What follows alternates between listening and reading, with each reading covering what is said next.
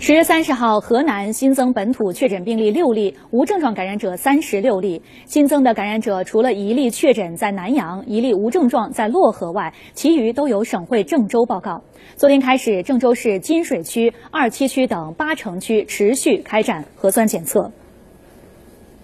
目前，郑州航空港区已向富士康园区增派两百名核酸检测人员，增加核酸检测点，连续开展多轮核酸检测。同时，增派四百名消杀清运力量，按时按点对园区员工宿舍及公共环境进行科学、精准、有效消杀。针对园区内员工，将根据各单位工种实际工作需要，适当精简人员，减少流动。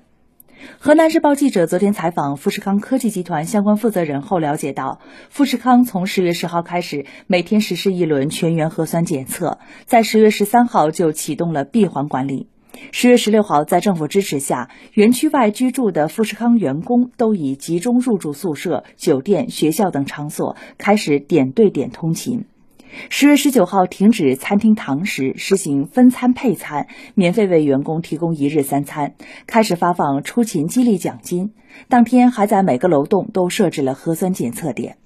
随着疫情向好，十月二十九号逐步恢复堂食，公司各部门分批次组织员工前往餐厅，并在餐桌上安装玻璃挡板。每桌对角就坐进餐。截至目前，富士康郑州园区没有发生重症感染现象，疫情总体可控。针对部分有返乡意愿的员工，富士康已经在严格落实防疫规定的前提下，安排员工点对点有序返乡。